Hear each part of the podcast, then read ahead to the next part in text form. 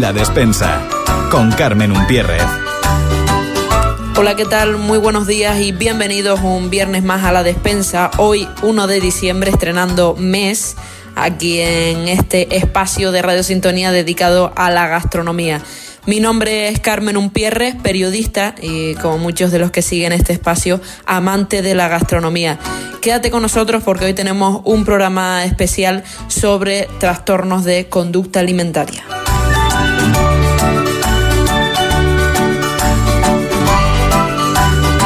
La despensa. Alimentación saludable. Y hoy vuelve Alimentación Saludable con nuestra compañera líder Ise. ¿Qué tal líder? Buenos días.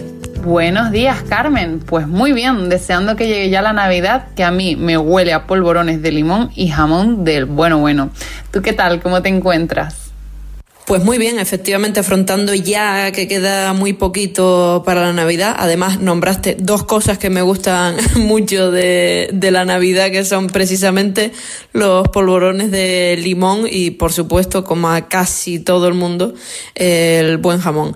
Lide, hoy con motivo del Día Internacional de la Lucha contra los Trastornos de Conducta Alimentaria, que se celebró ayer jueves, día 30 de noviembre, pues vamos a profundizar sobre este tema. Así que, bueno, lo primero, ¿qué son, a partir de ahora lo vamos a llamar TCA? Bueno, voy a intentar construir la casa por los cimientos y primero te voy a decir lo que definitivamente no son los, los trastornos de la conducta alimentaria y que por desgracia de manera habitual se han utilizado para definirlos. Quiero decir, los trastornos de la conducta alimentaria no son conductas para llamar la atención, ni son un estilo de vida que se escoja, son trastornos, enfermedades que la gente sufre. Hay muchísimas definiciones y la que para mí más se ajusta a la realidad la oí en una formación, bueno, que se daba para especializarnos a los nutricionistas en trastornos de la conducta alimentaria. A partir de ahora voy a decir TCA para que sea un poquito más corto. Y decía algo así como que bueno, definía los TCA como todo trastorno afectivo que suponga una manera inadecuada de alimentarse, generando daños en la salud y una preocupación excesiva por la imagen corporal, que limita la posibilidad de desarrollar una vida normal, impactando negativamente en la salud física y en el funcionamiento psicosocial de las personas. Y es que creo que de manera general tenemos una mirada muy estrecha respecto a este tipo de enfermedades, ya que solemos quedarnos en la superficie de mejorar lo que la persona come o que mejore su autoestima o composición corporal, cuando realmente es un problema multifactorial y que poco o casi nada tiene que ver con la alimentación. Esta definición para mí ve más allá y entiende que la conducta alimentaria no es más que un síntoma, porque el detonante está en el trastorno afectivo. Por eso es imprescindible para mí trabajar con psicólogos o psiquiatras, o ambos. Y bueno, como empieza la frase, es que pone el énfasis total en el trastorno afectivo que todos los pacientes de TCA sufren. Y es que se ha demostrado que en la mayoría de casos situaciones traumáticas eh, acaban detonando en trastornos de la conducta alimentaria. Lidia, genial. Después de esta gran explicación, a mí por lo menos me ha quedado claro, espero que a los oyentes también. Eh, ¿Cuáles son los TCA más comunes? Realmente el trastorno alimentario más frecuente es el menos diagnosticado vamos un poquito a desmigar este, esta frase. Eh, el más frecuente es el llamado trastorno por atracón, ¿vale? Que como te cuento es el más invisibilizado y avergonzante de los TCA, ya que se suele creer que se da cuando las personas no tienen fuerza de voluntad. Decir esto es la misma estupidez que decir que alguien que muere de cáncer es porque no ha querido curarse. Y es que, bueno, creo que para ciertas patologías o situaciones tenemos mucha empatía, pero para otras no tanto o nada. Los más conocidos pues serían la bulimia, que tiene conductas de purga, y la anorexia, que suele generar restricciones alimentarias y conductas compensatorias. Y bueno, la anorexia es la enfermedad mental con mayor tasa de mortalidad, por encima de la esquizofrenia y del trastorno bipolar.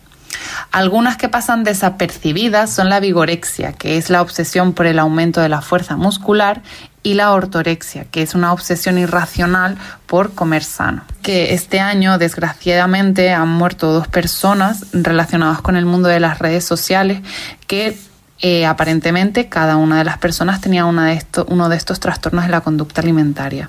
Una mm, TikToker tenía ortorexia y un youtuber, creo que era, tenía vigorexia y mm, han muerto.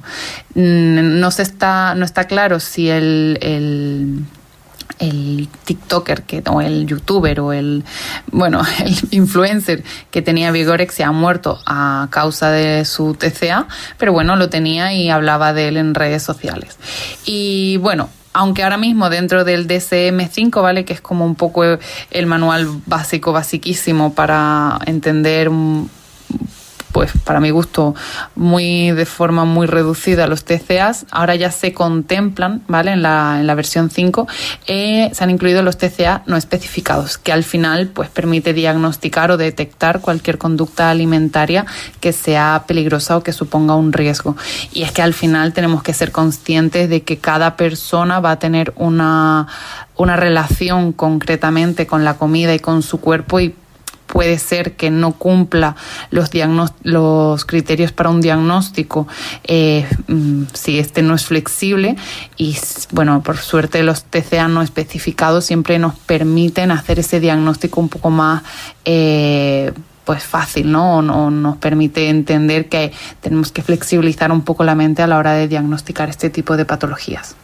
Efectivamente, Lide, tenemos que andarnos con muchísimo cuidado. Em, realmente, em, ¿en qué deberíamos fijarnos para identificar si alguna persona de nuestro entorno sufre un trastorno de conducta alimentaria? Esta pregunta es súper interesante y voy a empezar diciendo que probablemente hayáis jugado alguno, alguna, algune al trivial. Puede que tú, Carmen, mismamente haya jugado o que alguno o alguna de los, de los oyentes eh, pues lo haya hecho. Y podríamos decir que en los trastornos de la conducta alimentaria hay como cuatro quesitos donde podemos ver cambios o señales que activen las alarmas de que algo está pasando. Por ejemplo, eh, un quesito sería a nivel conductual, ¿vale? Que podemos ver pautas de alimentación alteradas, como por ejemplo el conteo de calorías, la clasificar las ingestas, o incluso llegar a compensarlas y quizás pesarnos de manera compulsiva y obsesiva o bueno, simplemente tener alimentos prohibidos, ¿vale? Pueden, bueno, son señales de alarma de, de este quesito que te digo, el conductual, ¿vale? Que sería pues reuniría las formas en las que nos comportamos. También podríamos encontrar en este aspecto los rituales de evitación, eh, por ejemplo, las comidas sociales, no acudir o, tener conductas restrictivas, ¿vale? Como comentábamos antes. Y de comprobación, está el estar mirándose constantemente en el espejo, pues buscando un aumento de peso, medirse los brazos, los muslos, el, la báscula, como te la comentaba antes. Y en ocasión, pues pueden llegar a haber presencia de purgas, donde ya hablaríamos de un TCA con conductas purgativas. Eh, otro quesito sería la distorsión cognitiva, ¿vale? Que mm, la mayoría de pacientes con TCA pues tienen distorsión de la realidad, distorsión de su propio cuerpo, miedos irracionales a los alimentos. Aquí también podríamos incluir eh, la falta de relación con la sensación de apetito y de saciedad y valorar la delgadez como, pues, como un éxito. Otro quesito que podemos encontrar sería el nivel emocional. Mm, hay mucha ansiedad en los pacientes con TCA, muchas veces esta ansiedad les genera eh, distorsión de las ingestas que hacen, de las raciones, de los alimentos, ¿vale? Eh, pues si es un TCA que lleva a atracones, suelen generar culpa y vergüenza y suelen estar relacionadas las, las personas con TCA pues con estados emocionales negativos que pueden ser antecedentes o consecuentes a, las conductas alimentarias, ¿vale? Pues, por ejemplo, las personas que tienen anorexia tienen unos estados emocionales muchas veces complejos, muy negativos, mm, con mucha ira y a veces pues nos resulta difícil conectar, pero es importante tener en cuenta pues estos cambios para, para tener señales de alarma, ¿vale? Este sería el nivel emocional y por último, el último quesito eh, sería eh, cómo impactan los TCA a nivel social. Tener, pues, ser consciente de si hay una persona que de repente se aísla mucho, que evita las situaciones sociales, sobre todo las que son en torno a planes de donde haya exposición corporal o donde el, pues el encuentro gire alrededor de la comida. Eh, pues en estos cuatro aspectos creo que he dado bastante información para ver si hay eh, alguien en nuestro entorno que esté viviendo esta situación o bueno para ser conscientes de que podemos eh, ayudar a, detectar estas, estos trastornos fijándonos en estas cositas. Pues sí, totalmente. Además, muy acertada esta manera de explicarlo utilizando el símil del trivial. Así que bueno, ahora tenemos unas eh, pautas, digamos, más fáciles para mirar en nuestro, en nuestro entorno, perdón, eh, por si alguien sufre un, un, trastorno de conducta alimentaria. Y Lide, ¿una persona con apariencia física normal también puede padecer un TCA? Porque muchas veces pensamos que es algo notable, ¿no? Pero no siempre es así. Claro, y entiendo que con normal quieres referirte a una persona a que no está ni excesivamente delgada ni excesivamente gorda. Pero quiero puntualizar que lo normal es la diversidad corporal, es decir, que lo más normal es que no haya solo un modelo de cuerpo, ¿vale? Y bueno, pero como dices, sí, al final todos tenemos la típica imagen, ¿no? De, de, que Hollywood nos metió en la cabeza de una persona esquelética que tiene anorexia, pero no tiene por qué ser real. Hay personas gordas que tienen anorexia y hay personas delgadas que tienen trastornos por atracón. La forma corporal no va a reflejar nunca nuestro estado de salud o por lo menos basarnos en él única y exclusivamente para emitir un diagnóstico. Si somos profesionales sanitarios, nos va a poner en un lugar muy poco profesional y si somos gente de la calle nos va a poner en un lugar muy poco justo y mm, bastante Mm, hipócrita, diría yo, entre otras muchas cosas que diría, pero no lo voy a decir por respeto. Lide, ¿y a qué edad suelen aparecer estos trastornos de conducta alimentaria? Mira, esta pregunta es bastante buena y me gustaría desarrollar un poco más mi respuesta, porque ayer se, bueno, fue el Día Mundial de la Visibilización de los TCA y entonces han salido a relucir los números. Y como yo sé que a las instituciones públicas le gusta mucho un numerito para luego eh, argumentar o justificar los gastos o las inversiones, pues aquí voy a dar muchísimos números. Así que si eres un personal de la institución pública, atento o atenta porque esto te interesa. Pero también quiero decir que nadie debe olvidar que detrás de cada cifra que voy a dar hoy, que hablamos de cuando hablamos de cifras, hay personas. Para responder mm, claramente a tu pregunta, el perfil de paciente de TCA más habitual es eh, en la edad adolescente y dentro de los géneros la mujer. Eh, aunque en los últimos cuatro años se ha registrado un aumento del 15% en casos de TCA para menores de 12 años, y en España se estima que el 21%, de, el 21 de mujeres y el 15% de hombres universitarios están en riesgo de sufrir un TCA. Además, se habla de que el 70% de los adolescentes no se sienten a gusto con su cuerpo y 6 de cada 10 niñas creen que serían más felices si estuvieran más delgadas. A día de hoy, en todo el mundo hay 70 millones de personas sufriendo un TCA y la cifra que más conciencia, para mi gusto, remueve es que el 36% de los adolescentes con un TCA presentan ideación suicida. Creo realmente que después de estas cifras mmm, difícilmente te quedas tranquilo y a gusto. Es decir, a mí se me ha puesto la piel de gallina y si a ti también se te ha puesto, te entiendo. Y si no se te ha puesto, pues no te entiendo. Pues sí, Lide, totalmente. No solamente se me pone la piel de gallina, sino que son cifras alarmantes, ¿no? Las que estamos escuchando, con lo cual esperemos que en este, desde este pequeño espacio, pues podamos contribuir y dar nuestro pequeño granito de arena para solucionar este, este problema de la sociedad. Lide, ¿cuándo debemos acudir a un especialista? Para mi gusto, desde el primer momento en el que se sospeche que la relación con el cuerpo o la comida no está siendo saludable. Y desde aquí quiero decir que si hay alguno o alguna oyente que está pasando por algo así y se siente identificado o le remueve el programa de hoy, eh, le mando un abrazo muy fuerte quiero decirle que le entiendo y que hay muchos profesionales dispuestos a ayudarle y a escucharle, que no está solo ni sola y que merece salir de ahí. Pues me uno totalmente a tus palabras, Lide, y ahora me gustaría, digamos, abrir un melón.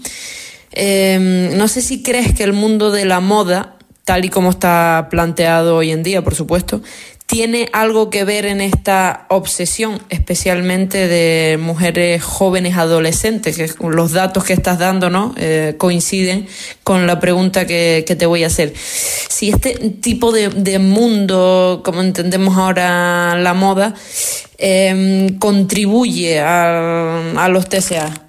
Por supuestísimo que sí, querida Carmen. Y es que mm, hace nada, unos cuantos años, salió Kate Moss, que es una famosísima, conocidísima supermodelo, eh, diciendo en una entrevista que no había nada en la vida más dulce que ser delgada así como lo oyes. Pero bueno, también creo que las cosas dentro de la moda eh, están cambiando y si no que se lo digan a Malala, que es la surfista que el año pasado o hace dos años hizo una campaña con Roxy en, bikini, ¿vale? Es una mujer gorda mm, deportista haciendo una campaña de bikini. Y bueno, el revuelo que se le montó, pero oye, ya se ve Quiero decir, ah, y me da igual la gente que me dice, bueno, pero es que los de Roxy han aprovechado eh, el movimiento de diversidad corporal para hacer propaganda. Me da igual, porque muchas mujeres vieron a Malala con un bikini que le quedaba guapísimo y pensaron por primera vez en sus vidas que tenían derecho a usar un bikini.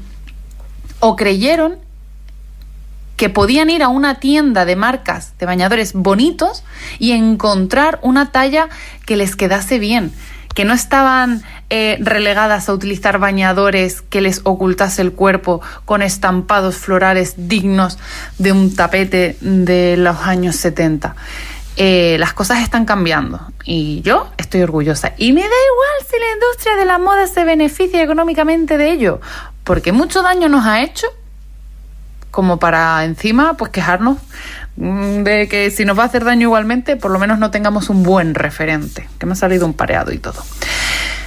Entonces, yo, sinceramente, a título personal, y creo que se va a demostrar, y si no se ha demostrado ya, eh, opino que las redes sociales ahora mismo son las que más daño hacen. Y, y ojo, ojo, porque me atrevería a decir que sobre todo las cuentas de compañeros y compañeras nutricionistas con sus mensajes de compensación y restricción e influencers que se dedican a crear una vida, una imagen de vida perfecta con cuerpos perfectos y hábitos perfectos, eh, diría que ahora mismo son mucho más peligrosos que una industria de la moda que, como repito, me da igual si se ha beneficiado de la, se ha subido al carro de la diversidad corporal para beneficiarse económicamente, porque se ha subido.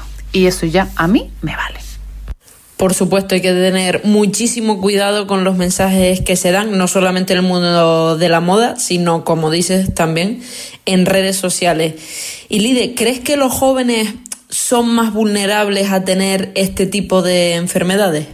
Mm, sí, sí, sí, sí, sí, y 5.000, 20.000, 200.000 veces que sí. Al final, los jóvenes, los adolescentes y los niños eh, repiten muchos de los hábitos que ven en sus casas, en TikTok, en el cole, en las consultas de los profesionales, y al final a estas edades, pues son muy vulnerables, están formando su criterio y sus referentes, que son los adultos de su entorno, pues mm, difícilmente van a tener una buena relación con su cuerpo y con la, con la comida. Consecuentemente, ellos no la van a crear de la nada, ¿sabes? Entonces, definitivamente y rotundamente sí.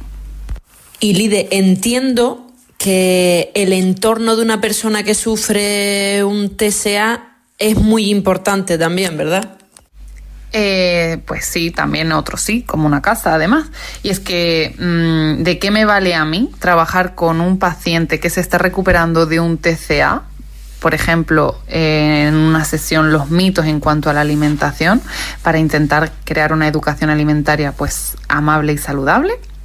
Si cuando llega a su casa le dice su pareja que no, que no va a comer melón porque es que eso engorda más que la manzana es que hay que hacer una evaluación del entorno y de cómo éste se relaciona con la comida con su propio cuerpo y con el cuerpo de los demás de las demás personas, porque si no estaremos trabajando sobre la superficie, como hablábamos antes, al mismo de la misma forma que si solo trabajásemos con los pacientes de TCA las ingestas, eh, no estaríamos haciendo un buen trabajo, ¿vale? Hay que profundizar en ese iceberg que solamente vemos la punta. Pues hay que remangarse y meterse en el fango y empezar ahí a limpiar hasta las profundidades de, del entorno de esa persona y de sus propios mm, pensamientos. Lide, ¿y cómo podemos tratar los trastornos de conducta alimentaria? Indudablemente en equipo. Y además mi equipo mm, mm, ideal ¿no? sería un, o una psiquiatra, uno una psicóloga, que no coach. No, no, a mí los coach no me valen. Yo quiero un psicólogo o una psicóloga que se meta a trabajar con sus terapias ahí eh, súper profundas en, la persona que tenemos delante. Eh, una, entrenador, una entrenadora o entrenador físico que tenga una idea de que la actividad física se hace para disfrutar, para honrar el cuerpo y no como castigo. Ojo, que es muy importante. Pues una nutricionista, preferiblemente yo, porque me encanta. Y, pero bueno, hay otras, hay otras compañeras que son maravillosas también. Eh, con la familia, con la pareja o con las parejas, eh, con las amistades y con, vamos, si a mí me dejasen, yo iría hasta con, con ellos a los restaurantes para trabajar con los camareros y camareras que le pueden atender. Hombre, esto es una pequeña exageración. Pero bueno, entiéndeme, en equipo, todos juntos y todos con la misma perspectiva. Es decir, a mí no me vale trabajar con que un psicólogo trabaje la profundidad en la ansiedad que le genera cierta cosa al paciente y que luego el nutricionista le esté diciendo que, no puede comer eso porque engorda. de verdad, no, hay que ir al unísono, evidentemente, y trabajar para mejorar la salud del paciente de manera íntegra. Y por supuesto, siempre trabajando con paciencia, con respeto, con amor y mucha, mucha actualización y presencia en consulta y muy poca gordofobia. Claro, al final se trata de un trabajo multidisciplinar. ¿Y cómo debe ser el comportamiento de los familiares o personas cercanas? Ya hemos visto que es muy importante el entorno, pero ¿cómo debe comportarse este entorno? Bueno, mm, dependerá del caso, pero sobre todo deben ser flexibles y entender que ellos y ellas también deben desaprender muchas cosas para aprender cosas nuevas, sanas y amables. Lide, antes nos diste alguna pista, pero me gustaría profundizar un poquito más y preguntarte si los atracones propios de la bulimia nerviosa y, por ejemplo, el trastorno por, por atracón son un problema de fuerza de voluntad. Rotundamente en ningún caso. Y es que, como te lo comentaba antes, decir eso sería lo mismo que afirmar que una persona que tiene depresión la tiene porque no quiere estar contento una tontería muy grande, como una catedral. Pero repito, aunque sea el más prevalente, el trastorno por atracón es el menos tratado debido a la vergüenza que sienten los pacientes al contarlo. Y es que se esconde por el gran estigma que hay y en gran medida por este tipo de mitos, ¿no? Donde eh, se habla de que las personas que tienen un trastorno por atracón no tienen un trastorno, sino lo que tienen es falta de fuerza de voluntad. Eh, además es un TCA donde no podemos muchas veces no se pueden apreciar los cambios físicos, por lo que cuesta asociarlo a un trastorno en la conducta alimentaria. Y bueno, eh, la mayoría de las personas, como decíamos, pues lo asocian a falta de, voluntad.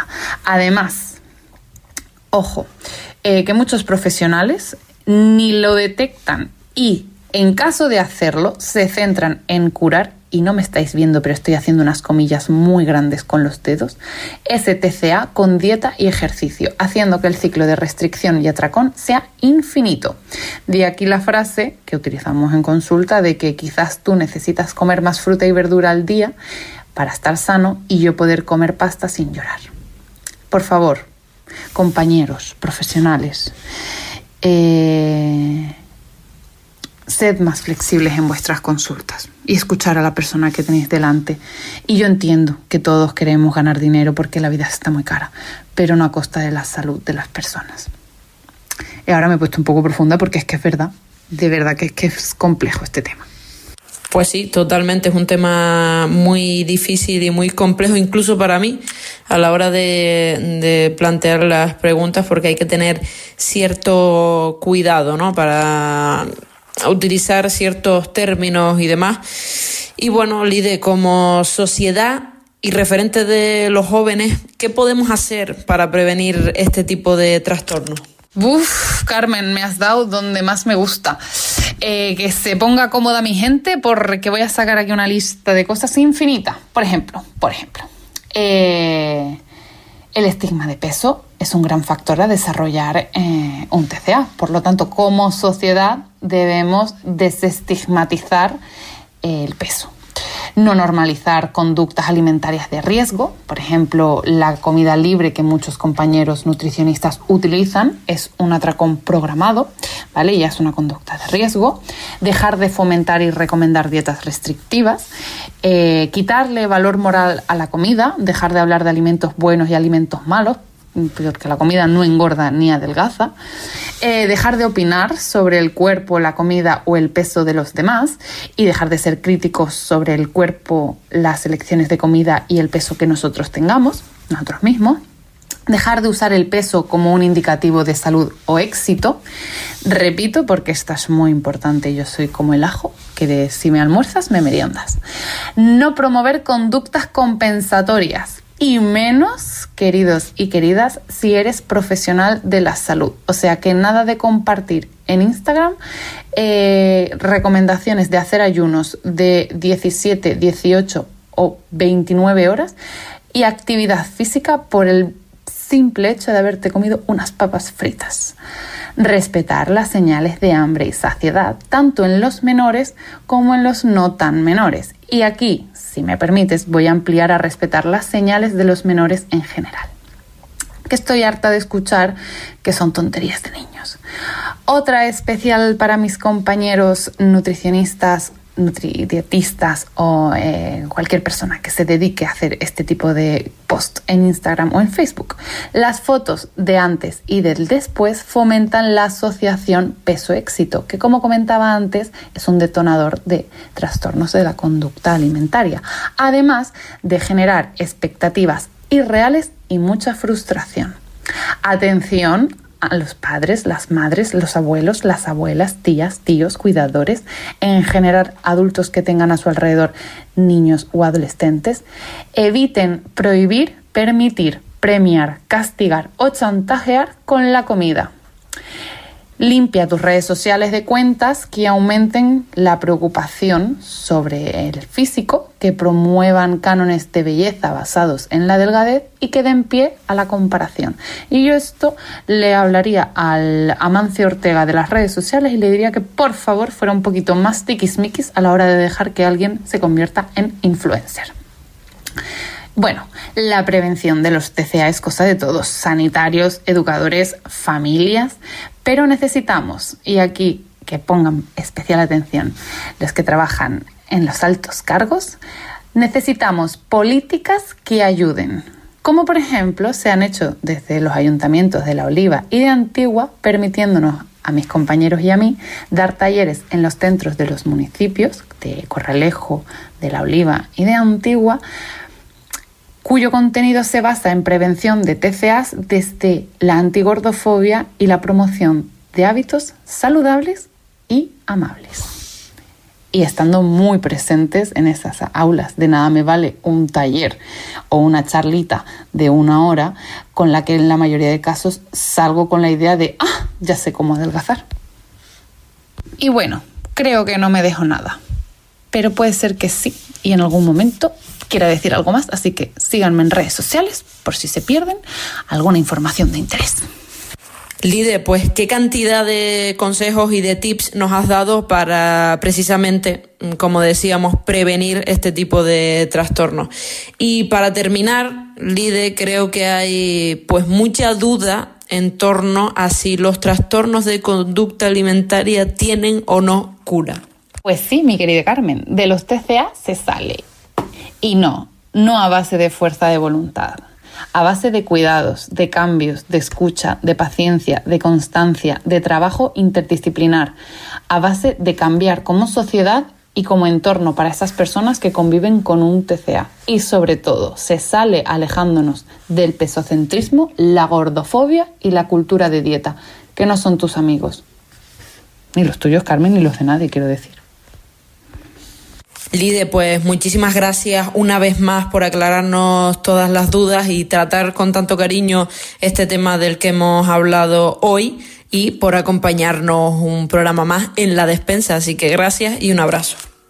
Y bueno, Carmen, muchísimas gracias a ti por el espacio que me cedes para dar mi opinión y poder estar más cerca de la gente. Eh, creo que se ha notado que este es un tema que me emociona. Mm, me pongo especialmente dramática cuando algo me gusta y este es uno de esos temas. Así que nada, un abrazo muy fuerte para todos y nos vemos en el siguiente viernes que sea gastronómicamente divertido.